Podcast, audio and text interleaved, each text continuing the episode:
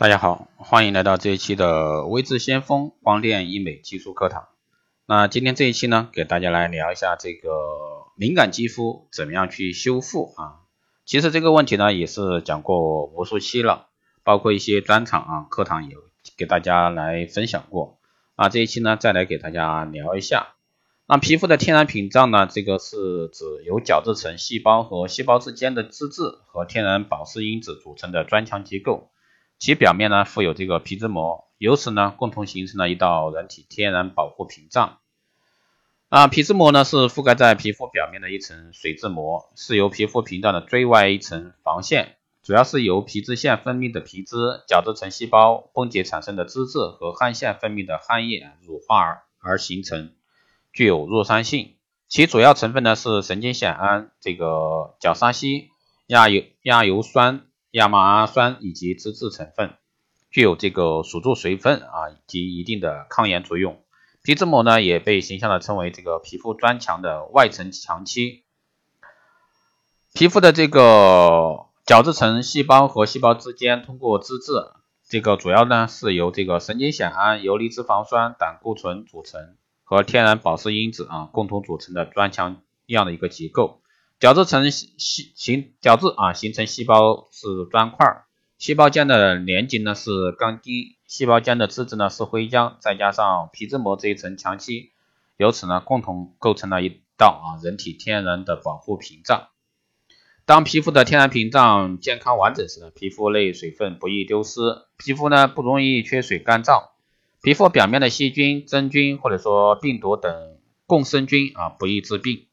而一旦表皮受损，也就是说皮肤屏障破坏，经皮水分流失增加，啊，皮肤保水能力差，皮肤容易呢干燥脱屑，对外界各种刺激的抵御能力呢也非常差，那各种共生菌容易进入真皮而引发免疫性的一个炎症反应，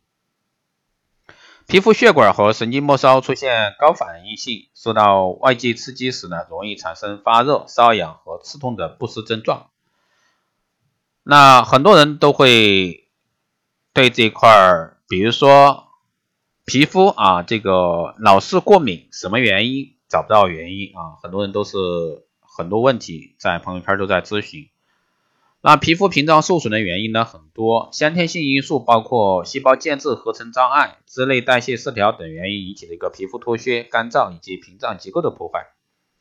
但是更多的呢，还是这个后天的因素啊，这个后天的因素就太多了，比如说太多的刺激啊，外界过度的刺激，干燥啊，多风的气候，越来越多的雾霾天气，含有各种香料、防腐剂和其他功能性的这个护肤品、化妆品，甚至呢，指甲油、洗发水、染发剂、剃须泡啊，碱性香皂、爽肤水、干洗干洗液、化工建材呀、地毯啊、家居抛光剂等。等等，这一切啊，所含有的这个化学刺激性成分的日用产品，都会引起或者说加重对皮肤屏障的破坏。还有呢，就是过度去角质啊，对那些偏执的追求清爽、清爽肤肤感的，尤其是很多油性、容易长痘痘的人，频繁的洗脸、过度的洁面，那甚至有的用洁面霜呀、颗粒性的磨砂洗面乳呀，甚至频繁的 DIY 或者说光顾美容院去刷酸去角质。这些魔性的去角质行为呢，其实都是在暴力的啊伤害你本来就脆弱的皮肤屏障。第三呢是滥用激素啊，这个不遵医嘱自行购买各种激素药膏，解决一些面子问题，比如说被各种明星代言的面膜呀、纯中药配方呀、皮肤问题克星呀、N 天就让你白呀等等这些护肤品所引起的，盲目的啊选择一些自称啊有强大增白呀、去红血丝的功能化妆品。被美容院催眠，选择一些来路不明的美容产品进行快速的增白，那不知不觉的呢，也许你的皮肤已经中了这个激素的毒。那这些激素呢，主要是指外用的糖皮质激素啊，本身能引致这个表皮细胞的增殖代谢，因此呢，长时间使用会造成这个皮肤变薄、痤疮加重、色素加重。那严重者呢，甚至会影响这个内分泌状态，你的皮肤开始裸奔，失去了这个抵抗刺激的能力。稍有风吹草动、温度变化、紫外线照射、食物的一个刺激，就会出现皮炎的大爆发。我相信有这方面问题的人实在是苦不堪言。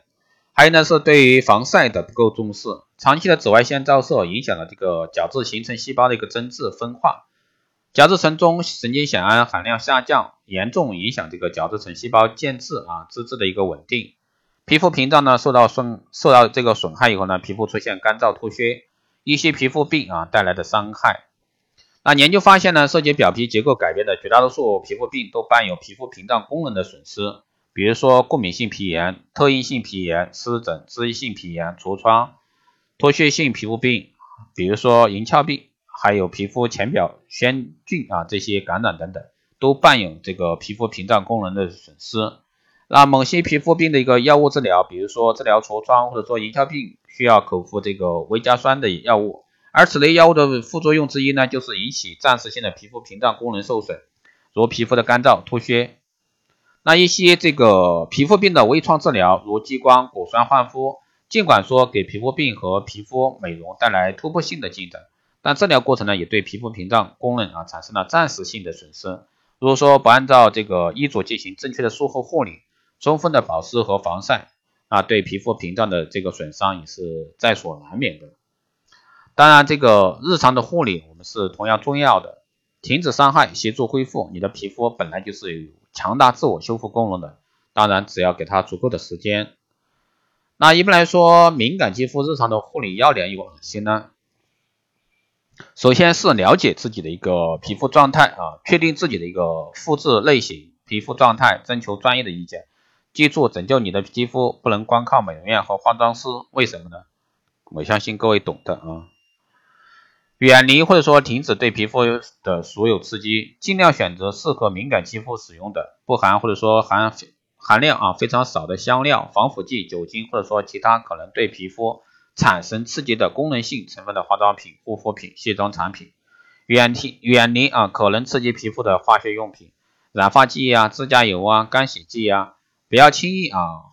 换这个护肤品，试用时呢，除了在耳后、手腕内侧等测试外呢，最好在两颊试用，因为那里的肌肤很薄很敏感。可以选择呢过敏肌啊专用的一个护肤品，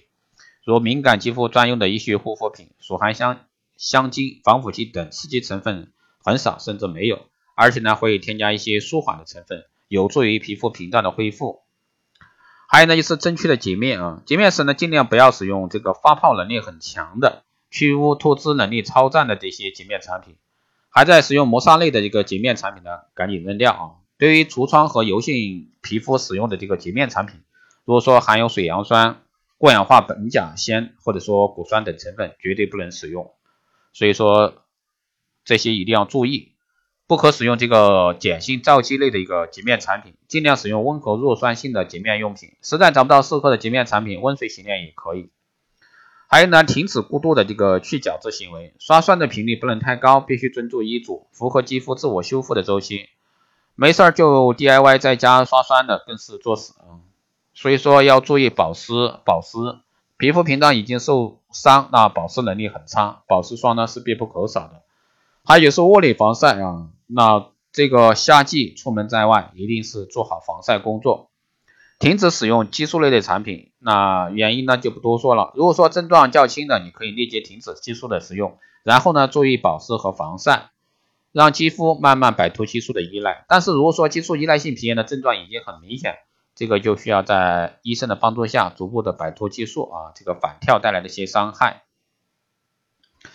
正确的选择啊，这个有修复皮肤屏障功能的一些